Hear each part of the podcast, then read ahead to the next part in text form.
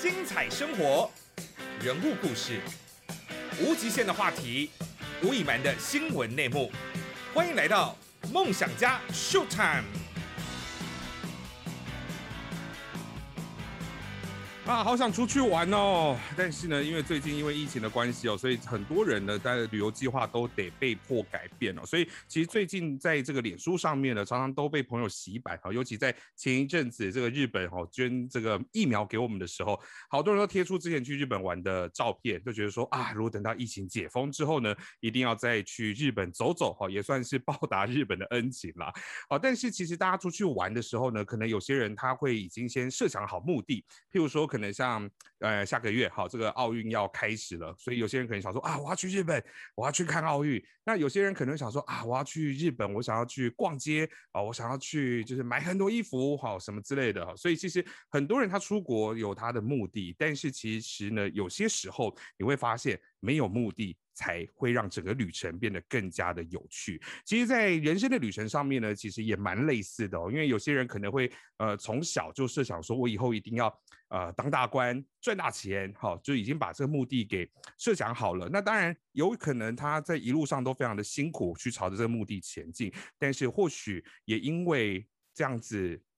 执着在一个目的上面，而错过了很多人生精彩的片段以及快乐的时刻。所以呢，今天呢要来跟大家分享哦，没有目的才有趣哈。我们今天请到的是我们有最美发言人之称的一一人力银行的发言人黄若维。Hello，哎，最近最近不不一样了呢哈，就是之前我认识你的时候还是记者主播哈，现在当发言人，现在又有一个新的身份了，就是作家哎。对。然后我要先说一下，今天来上佳明的节目，我也算是想要百倍奉还一下啊！为什么？就是 好，我要来说说，呃，其实的确是在我的主播生涯里头，我要感谢佳明。我为什么？我何德何能呢？你是不是不知道你对我人生中的影响？我我这这个这我真的不晓得。哎，对，好，今天要来跟大家讲一下，因为其实我自己从来也没有跟嘉敏说过，然后刚刚我们在闲聊的时候，我也没有告诉他。对，好，完全是给我一个惊喜。当时我第呃一开始播报的时候是在年代播气象，对我不是我不是先直接就是播新闻，我也是从正常就是去上气象训练班，然后呃去上完课以后播气象，然后呃当时我跟佳敏，我记得。已经呃算是佳明比我早一点点播，但是其实佳明之前就有播报的经验了，我是完全零。然后呃，其实我那时候播气象的时候，因为我这个人不是天生的聪明人，就是我没有办法一心多用，所以其实我一开始在播气象的时候，我觉得我是很吃力的。嗯哼。比方说，呃，我们播气象的时候不是要走位吗？然后一边要呃可能要比划，然后一边要去讲，还要看看。啊，你的然后看你手比的位置对不对？对对，然后偏偏我们比的时候，左右边其实是不一样的啊。我们看的方向是反的。对，没错。然后更可怕的是，我本身左右不分。那你应该更没有困扰啊，因为如果说你左右方向感很好的话，你会觉得说啊，不行，我要比右边。但是你在镜头上可能看起来比左边，你左右部分，应该这个困扰应该比较小吧？不不不，我跟你讲，因为会很混乱。导播会跟你说，不对哦，你要比反方向哦。然后我又想说反方向，所以反方向到底是我心里想的那个反方向，还是我镜面上？我就是会混乱，就已经左右不分，更惨，更混乱。然后好，然后我又要要去记，比如说今天的一些东西。那其实我自己本身，呃，我觉得我的短期记忆是 OK 的，但是。会很容易像在背书，这个短期是大概像金鱼一样，只有七秒嘛？这种短期差不 多，差不多这么严重啊？所以我一开始在当气象主播的时候，其实我是很痛苦的在播报，嗯嗯，然后我觉得我稍微有吃一点螺丝，我就觉得我这一天都毁了。不会啦，这个太太夸张了。我告诉你，那个时候就是你，就是你。因为我螺丝吃的比你多嘛，所以你就觉得说哦，放心了，还好底下我后面还有一个比我更烂的，可以在那边我不是最差的这样。没有没有，我我要讲一下，因为那个时候我还记得你在播气象的时候，你还有跟童文姐，你们是有在对谈，对不对？啊，对对对对，以前在一电视的时候，对。然后就觉得哇，佳明播气象很有气势，而且很顺很溜又很自然，所以我那时候就真的是不耻下问。因为我记得好像也是播了，呃，应该有两个月左右咯。嗯，然后还是觉得天哪，真的是有够烂，然后还吃螺丝吃到也不行，然后我就觉得崩溃，我就去问你，我那时候就去问你，我就说。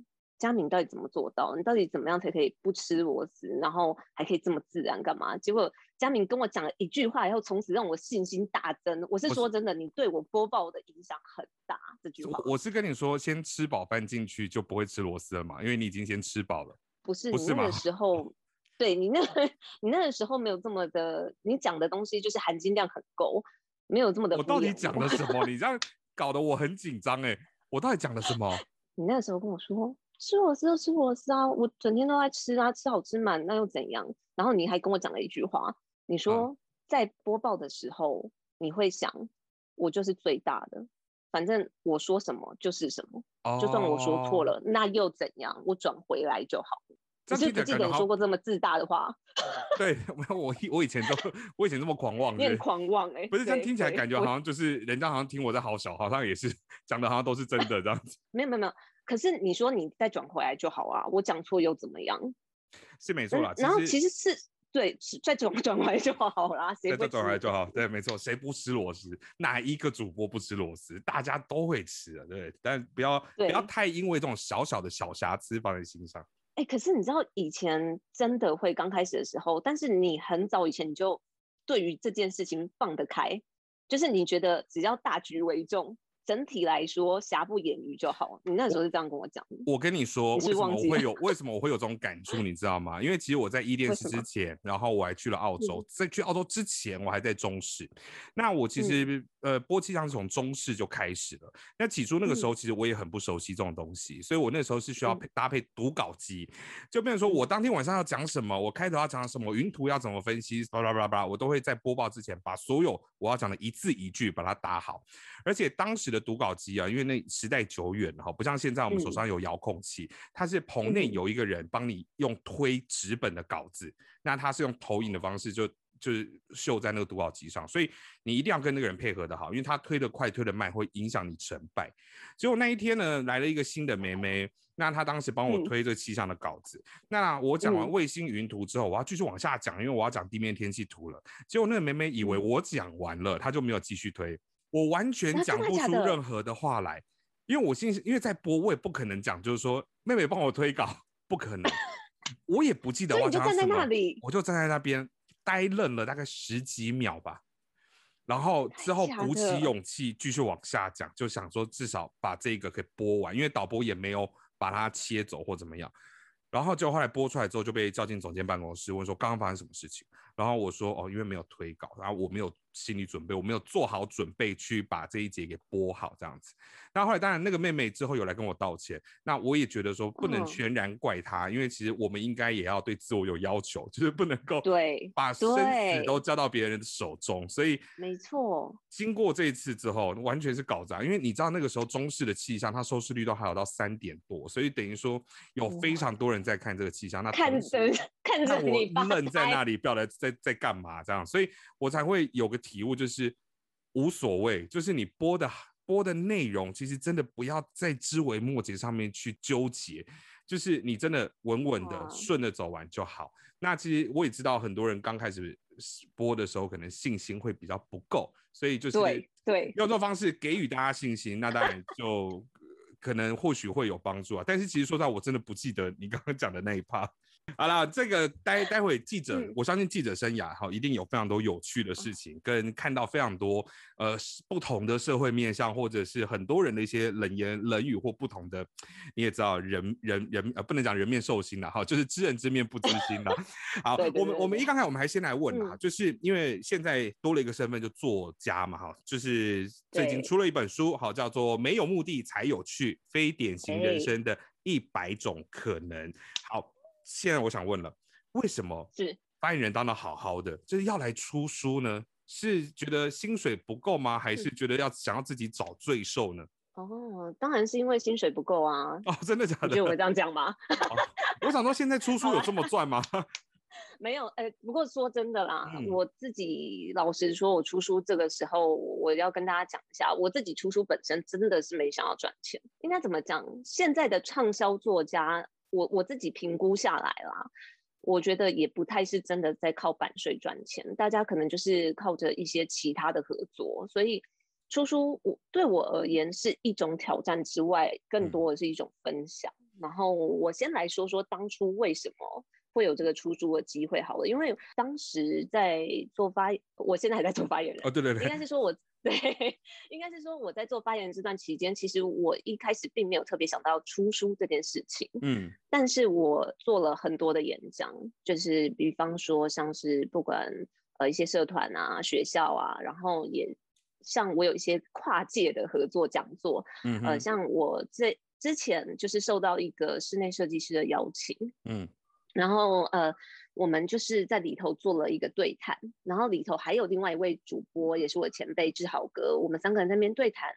对谈结束以后，刚好里面有一个出版社的高层，嗯，然后这个高层在现场，他就觉得说，他觉得我的人生很有趣。说真的，我不觉得我的人生，当时我不觉得很有趣，我以为大家都是这样。他听到我做过这么多的工作，嗯，然后又。从一个应该是说主播这个职务是很多人可能接着下来到我这个年纪，他就比较不会考虑要出来，因为相对来说你已经适应这个环境，也已经稳定了。对，因为其实很多人会觉得主播啦，你说到好不容易都爬到主播这个位置，而且你说人气也很高啊，然后又漂漂亮亮，很多人可能觉得说，哎，主播搞不好就是 就待在那个位置，好，那等。嫁到一个好人家就差不多哦，就为他的职业画下一个句点。但是你说当了到好不容易当到主播，你还要脱离舒适圈，那这真的是蛮需要挑战性的。对，那那个时候我就是跟出版社的人聊一聊之后，他们就说：“哎，你可以出书。”他们就在想说可以帮我出书这件事情。但我反问他们：“你为什么想帮我出书？”因为我觉得在我们这一代的算是夹心青年。嗯，呃，打拼都蛮不容易的，所以我觉得大家应该都是这个样子。但是，呃，他觉就是出版社的人看我的角度，他会觉得说跟我的外形还有给人的印象反差很大，因为我做过很多比较不这么像主播会去做的打工。对，那这个部分，对，等一下来分分享给大家。那我会想写书，就是因为我在这些打工里头，其实因为我算是快十六岁，还不到十六岁时候出来打工了。所以我经历了很多职场环境，然后也跟很多人相处过。那后来有些身边的朋友，比方说他们在转职，又或者是在职场上遇上一些问题，比方说沟通上的东西，是。那我就会站在比较第三者的角度去想，如果是我，我会怎么做？我会把这些建议给他们，然后他们就说：“哎，他们这样试了以后，发现哇，真的有用哎。”所以不知不觉，其实我是有这样子间接的帮助到一些朋友。所以等于说，也把原本平常私底下来帮朋友的这种分享，那现在透过文字的方式变成一本书，那或许可以分享给更多人，也能够帮助到更多人，这种心态嘛？对，对。但是我自己写了以后，我觉得写自己的故事是最难的。这个我我可以想象。就是啊，这就跟很多人，譬如说可能会卡在写自传这件事情上面。就是我或许可以描述别人，可以描述的非常的好，但是你说要叫我写一篇文章，这孩子一篇文章介绍自己，你都会觉得非常的让你困惑，非常的抓狂，更别说是这种好几万字的一整本书，要把你的人生的历程、有趣的故事全部把它分享出来。我相信他这个真一定是让你非常的伤透脑筋。我真的非常烧脑，重点是你还要保持客观哦，你不能把自己写的太过自信，就是我就是对的，又或者是太过的卑微，变成说我要算是叙述，把我的 实际发生的事情，喜怒哀乐，还是挫折，还是挑战，又或者是我的成就感，你要很客观的写出来，因为这这种感觉很像是别人在，你要用别人的角度来描述自己的故事，所以你要再把自己抽离出来。就感觉站在一个灵魂出窍的一个概念，就是在一个差不多是这样看着自己，就是我要怎么来描述我自己的人生，这真的是一门学问，非常很有荣幸呢。我今天收到了这本书，那也谢谢若维，就是有把书寄给我们。是是是那我大概我大概看了一下，其实我我真的也很跟大家来做推荐，因为其实这本书，你平常看小说，你可能觉得字密密麻麻，就是有因为其实说实在，现代人大家可能不太看字了，不太看这么多文字。那其实这本书的排版上面是很方便阅读的，那字的行距之间哈也隔得比较开一些，所以你也不用怕自己年纪太大，就是可能看太多字你 你会看不清楚。那里头呢也有搭配了非常多，就是若伟可能从呃之前工作啦到现在哈，还有一些人生经历的一些照片，那所以也很适合给就是如果你也你是若伟的粉丝，想收集美照，其实也是一个很好的选择。那其实我看到了，包含就是在这个嗯作者序当中有提到说，哎，你十九个年头，然后做了十八种工作。我那时候就一直有个问题想要问你，难道你一你一岁就出道了吗？好，我要来跟大家解释一下，因为可能很多人很狐疑，你真的一年换一个工作吗？嗯应该是这样讲的。我在写完这整本书以后，编辑发现了一件很重要的事，他说：“其实你做过十八个工作。”我说：“我没有啊，我一直跟嗯他争执这件事情。他说。你要算哦，你在一家公司里头，其实我发现也有很多人是这样，可能自己没有发现，就是你在一家公司里头，你经过了晋升，嗯，然后你甚至是可能调了部门，这都算是完全不同的职务类别。比方说，我在一电视我就做过很多的工作，我光在一电视我做过通告，然后节目执行制作，也做过统筹，然后也做过记者。哦，反正做过很多的，光在一电视一个地方，我可能就做过很多种职务。然后他们觉得说，其实这中间来说的话，很多东西是完全不一样的性质，所以他们觉得这些东西其实都是可以细细的告诉大家。比方说，为什么人家会想要叫我去做统筹？为什么人嗯家会想要呃让我从通告转成企划之类的这个部分去分享给大家？其实他们这个出这个想法也是没有嗯错啦，因为毕竟其实你可能经过晋升或换了不同的头衔，但你要处理的事情可能真的是截然不同。所以就算你在同一嗯家公司，但不同的职位，你包含你要经手的事情，你要承受的压力。或者是你要对上对下联络的那个感觉，其实也很不一样的。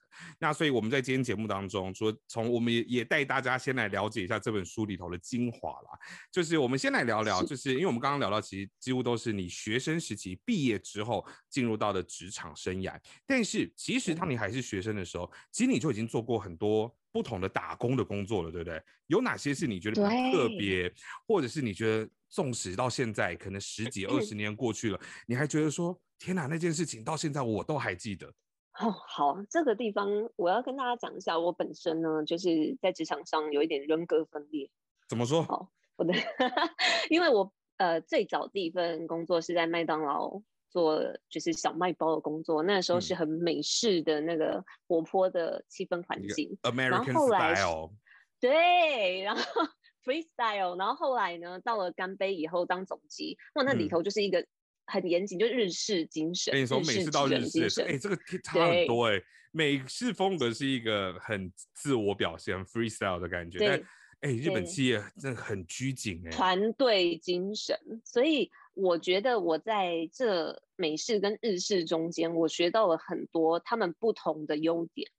像呃，我觉得美式像他们麦当劳，因为我当时那时候麦当劳它还没有转换到那个国内的，现在已经变成是国内的那个企业接手了嘛。对，那他以前就是还真的就是美国的那个麦当劳，美国直营的麦当劳，对对对，那当时他们里头就是很，其实我觉得到现在应该也还是这样，他们就是很提倡鼓励这件事情。就是用鼓就是励代替批评。对，就是不管我做的多烂，他们都说你已经比昨天进步很多了，这样子。然后我自己都会觉得不好意思，你知道吗？我就觉得说，对比方说，我今天只是那个面包烤好没有扁掉这样，嗯，你真的比昨天进步很多。然后我后来我发现说，哎，这样子的方式有这样子的好，就是说大家这样子鼓舞你的时候，你就觉得不行，我一定要做的更好。嗯嗯，哦，是这样子吗？对我我自己的啊，我觉得这个东西当然也是要看人，但是我觉得，呃，美式的优点对我而言是这样，就是鼓励式的教育，对我而言，鼓励式的教育是很有用的。呃，在干杯的话，我觉得日式企业让我学到的东西叫做 SOP。当然，两家都是有 SOP 存在，但是还是有标准作业程序在。对，但是在呃日式这边来说的话，我觉得他们会把 SOP 执行的更 detail，更彻底。比方说，非常彻底。就比方说，呃，我在定位专线的时候，我开头我要讲什么话，然后你好，这里是干杯。有需要什么为您服务的吗？呃，一开始是干杯定位专线，您好，请问你想要定哪个时段呢？这样子之类的，就是这种东西要一模一样。我觉得我年轻的时候可能有接有打过电话给你。你怎么突然觉得很熟悉？突然觉得哇，这个声音真的是好客服、好总机的声音哦。是吧？然后呃，他们里头连呃，比方说，如果有人呃跟你说我是。呃，蔡英文总统团队的人要定位之类的，嗯，那我我今天客，比如比方说我的定位就是满了，那我要怎么样去拒绝他这件事情？他们都有一本呀，哈，当然了 都有一本教战手册，这就是我书里头写的。哇，总统呢？怎么样？总统想吃饭不行吗？对，总统想吃饭没有错，总总统当然是我们大家心里头都很尊重，很棒，但是。呃，不好意思，因为我们今天就是敦化南路店，他们现在八点这个时段都已经订满了。那我们呃可以尝试着看看，说有没有办法帮您调个位置。那如果真的不行的话，吧台可以吗？你知道总统坐吧台，这个时候这家店应该就被抄掉了吧？对，小英总统不是这种人，你怎么这样说人家？人家很大度的，好歹是总统是吧？好，然后如果今天。呃，总统基于安全考量，他觉得不能做吧台的时候，那这个时候我就建议他，哎，这样子好不好？就是可能是呃，可能总统的秘书之类的秘书长，那我可能就是跟他说，秘书长，那你有没有考虑说，我们今天到新开幕的淡水干杯呢？淡水干杯那边，哦，吃完饭以后，旁边还有淡水老街，景色很好，而且在那边我可以特别招待人家招呼，还可以帮你们开个包厢，那边场地又比较空旷一点，比较不会人挤人，也让总统感觉比较安全一点，宾至如归的感觉，这样，嗯嗯，对，就是如何拒绝人家，又不会让人家觉得不舒服，也有让人家觉得说，哎，你有在替我着想，这个是我书里头。呃，有一个部分是要呈现给大家的，所以除了就是单纯的拒绝之外，你如果说还能够给别人一些建议，或者是一些解决问题的办法，或许别人能够觉得更加的舒服一些，对不对？对，比较能够去接受，而不是觉得说，哎，干嘛你都还没有尝试过，还是帮我想个办法，你就直接跟我说 no，可能那个其实是一个感受上的问题，一个 emoji 的问题啦。对啦，没错。那除了在麦当劳跟干杯之外呢，还有什么样的其他工作经验让你觉得比较印象比较深刻的吗？大家都会觉得说，在展场当 show girl 这件事情，就是反正我们就是漂漂亮亮嘛，然后拿着产品那边介绍，感觉好像也不是很被人。对，大家会觉得说，好像也没啥难度。对啊，就你就漂漂亮亮在那边拿着，让大家拍照啊，就是能够吸引大家目光就好，感觉好像就投个履历就可以上的工作啊。不不不不不，我现在我是真的不知道竞不竞争，但是在我们当时那个时候，呃，我觉得非常的刺激。所谓的刺激是，他在前面其实是有试镜的。当然，呃，经纪公司会先把大家照片拿去给厂商筛，筛过之后，你本身要进去。那进去以后呢，我印象中我去过，呃，最可怕的那一场。应该有上百人面面试，就是大家排成长长的一条长龙。那那所以要要要最后要录取几个？呃，印象中差不多十来个。对，那很竞争诶，很竞争。然后大家，我觉得比较可怕的是，他们是会有一排评审坐在那里。你有看过那个大陆那个《中国好声音》，你知道？啊，所以那些评审会按钮会转身就对了。他们就是只差椅子不会转，差不多是这样。然后。对，然后就是一排评审坐在那边，然后就叫你自我介绍，好介绍产品，当然，然后叫你才艺表演。才艺表演，但我觉得最可怕的，对我觉得最可怕的是什么，你知道吗？才艺表演就算了，因为我本身就不是一个很有什么才艺的人，因为。我的兴趣就是很宅，像写东西、画画这一类的，那那种东西没办法直接现场表演，你要怎么表演？对，所以对，所以我就也没办法，我就是很老套的把产品介绍一遍，然后他们就说好，那现在麻烦你表演一下，呃，吃一包饼干，一个洋芋片，然后吃的就是觉得哇，这个口味非常的香气四溢，然后有咔吱咔吱作响的感觉，然后最好觉得有那种会让人家看了以后就想要买个十包回去配啤酒的那种 feel。不是啊，修 girl 为什么要考这些啊？这些不是应该，比如说可能演员或者是什么之类才在做试镜的吗？那要看今天你的产品是什么。比方说，我之前就对比方说之前。呃，有一个是电视液晶荧幕，那时候那个牌子在台湾还很新，现在已经算是一家比较大的厂商了。嗯嗯。然后他就说，呃，要我模拟那种就是看我忘记是五十几寸画面的那种感觉，然后感觉这边看球赛很嗨，但是什么东西都没有哦。哈，所以也没有个电视或者没有个沙发，没有的，没有。然后你要展现出你在那边看大荧幕球赛很嗨的感觉。然后旁边也没有对手给你哦，就是你一个人 only，然后所有的 show girl 就是看你一个人在那边，你知道像个疯子一样，这好尴尬哦，对着空气非常之尴尬。所以我觉得 show girl 其实我一定要帮他们澄清一下，一方面是要很会记东西，这是一点，然后还要面对临场，有的时候会有人所谓闹场，就是说。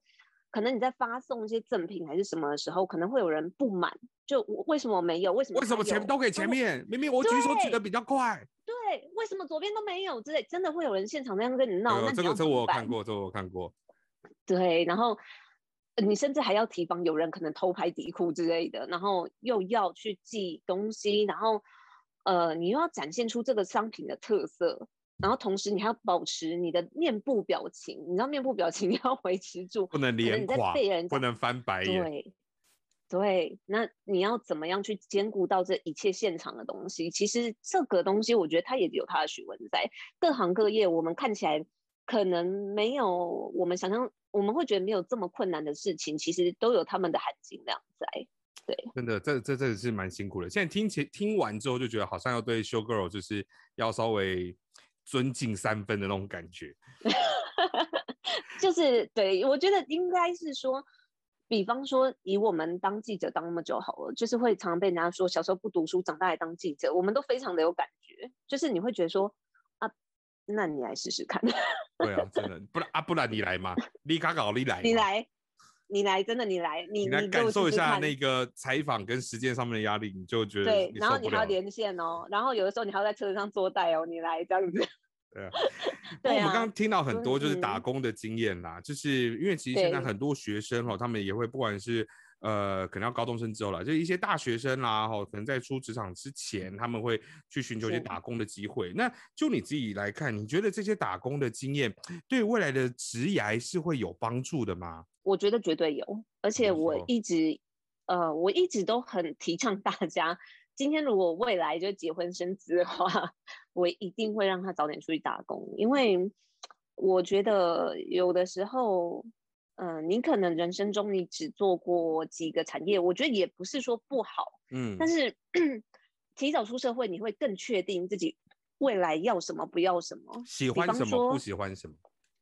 对比方说，我在可能在那个时候在职场上早点出来打工。我就非常确定说，我不太适合做餐饮业。我所谓的不太适合，是指说，我觉得可能我在以餐饮的速度上面，我的手脚没有这么的利落，并不是说我觉得手端个四五个盘子这样子。对对对，我觉得像我看其他人的速度都是非常的快的，我我可以在 SOP 线。在差不多在那个左右，我就是一个正常人。可是你要说叫我做到一个非常杰出的一个餐饮从业人员，我可能没有办法，因为我就是本身就佳敏认识我嘛，我就不是一个手脚很利落的人。对，所以呃，我大致上在打工那时候，我就了解说，嗯，好，这个工作可能就是适适合我来体验一下职场，可是我可能没有办法来这边做到杰出。嗯，那好，我就来再来试下一个工作，所以这也是为什么我后来觉得说，哎，我会对可能新闻或媒体产业有兴趣，是因为我觉得或者我可以做得好，或者对，就是我觉得感觉起来好像比较有潜力，至少比较有机会做得好，所以我就开始往荧幕前发展，这样。所以等于透过打工的部分来做自己职涯探索的部分，其实所以这个打工真的会对未来你要选工作会有很大的帮助。其实我我自己有打过工，就是我以前在大学的时候在百事打，然后但这个公司现在已经倒了。就是以前就是呢，就是出租，不要走租录影带，那个听起来有点太太古老了。就是租 DVD。那其实那个时候你变成你要去看很多的电影，你才有办法跟客人介绍。那另外就是你还要去推，譬如说可能储值金啊，哈，就请客人就是掏个两千三千先储值，然后有优惠，或者是你要去跟他卖卖福袋啊什么之类的，反正就是多角化经营。就是我我会觉得。服务业其实它真的是蛮辛苦的，所以也造就我可能之后出了职场，对服务业我都觉得说啊，这他们对他们来说也是工作，他们也是辛苦，所以就是会很敬佩。对，就是你会知道他们的辛苦什么。那但有些时候如果说哎，可能去哪边他服务的很好，什么之类，你也知道他一定有业绩的压力，那我就觉得说哦好啊，OK 没关系，这个反正那业绩就做给你，就是就掏点钱，可能买一些。呃，可有可无的东西啦，就是也不是说买这这种，就是我一定不需要的，就是我没买也不会怎样。但是就看在，因为你工作辛苦，我觉得 OK 好，那那那就买。那当然，这个刚刚若叶也讲了哈，就用打工这个机会，他知道说或许自己可以在荧光幕前，或者说在电视台这一块，可能或许是他喜欢的，或者他可能做得好的。那在接下来进入到职业了，毕业了，进到职场了。才发现，其实职场的挑战非常非常的大。那当然，若薇进到职场之后呢，包含是进入到了电视台，也还有很多很有趣的经历，像是可能在电视台的节目当中当企划、当统筹，甚至之后当了记者，甚至当上了主播。这一路走来，其实哦，每一步都是血泪啊。那当然，更多的这种精彩故事呢，我们就要留待到下一次的节目当中再请若薇来跟我们分享喽。敬请期待我们下一集的内容。